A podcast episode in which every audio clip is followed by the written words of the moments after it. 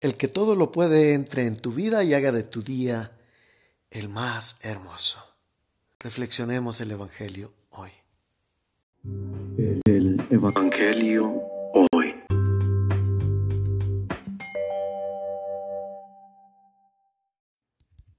Del Santo Evangelio según San Lucas. En aquel tiempo, Jesús llegó a Nazaret, entró en la sinagoga y dijo al pueblo, Yo les aseguro que nadie es profeta en su tierra. Había ciertamente en Israel muchas viudas en los tiempos de Elías, cuando faltó la lluvia durante tres años y medio y hubo un hambre terrible en todo el país. Sin embargo, a ninguna de ellas fue enviado Elías, sino a una viuda que vivía en Sarepta, ciudad de Sidón. Había muchos leprosos en Israel en tiempos del profeta Eliseo. Sin embargo, ninguno de ellos fue curado, sino Naamán, que era de Siria.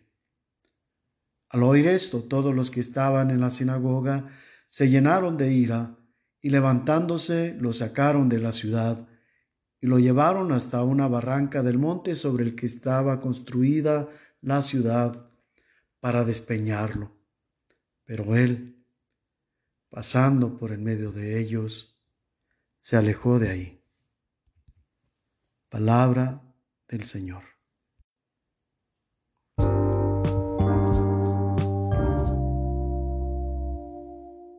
Reflexión.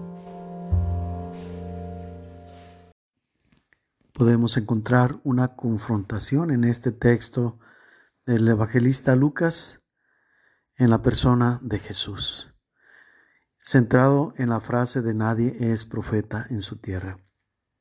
Por una parte, podemos deducir que aquellos a quienes Dios dio la distinción de tomar de ellos el profeta no fueron dignos, pues no valoraron aquel que Dios les envió. Y no lo valoraron por estar influenciados por la ordinariedad de su vida, porque aquel que era uno de los, de los de ellos no podía, o mejor dicho, no podían aceptar que de cierto modo fuera mejor que ellos.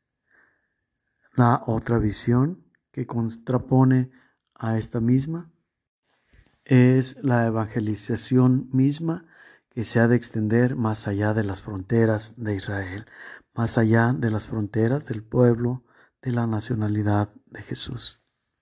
Para Jesús de este modo dar testimonio a las naciones paganas, como ellos los llaman, de la presencia de Dios, del poder del Dios de los judíos. Y ambas están fundamentadas en los profetas. Tanto el pueblo rebelde que Dios está al tanto de su avance muy de cerca, como aquellos extranjeros que también fueron formados y son guiados por Dios. Y Dios lo anuncia plenamente de esta manera. Y lo que tienen en común estos dos elementos contrapuestos es lo ajeno que es el pueblo de Jesús en la primera situación para con Dios y en la segunda para con los extranjeros. Y aquí la propuesta de Dios es ponernos nosotros, analizarnos y situarnos en la misma situación, valga la redundancia, de este pueblo. ¿En qué momentos hemos sido nosotros incapaces de valorar lo que tenemos y en qué momento hemos sido capaces de no valorar a las personas que no forman parte de nuestro estatus, de nuestro grupo social, de nuestra comunidad, de nuestros diferentes grupos. Y el llamado es a que busquemos subsanar estas carencias poniendo más atención a la obra de Dios, poniendo más atención a aquellos que están cerca de nosotros, para descubrir de qué manera Dios a través de ellos obra en nosotros y nos habla a través de los mismos. Por otro lado, hemos de voltear a ver a aquellos que están fuera de nuestra identidad y reconocerlos también como semejantes, reconocer que ellos también son dignos del auxilio y la asistencia de nuestro Señor.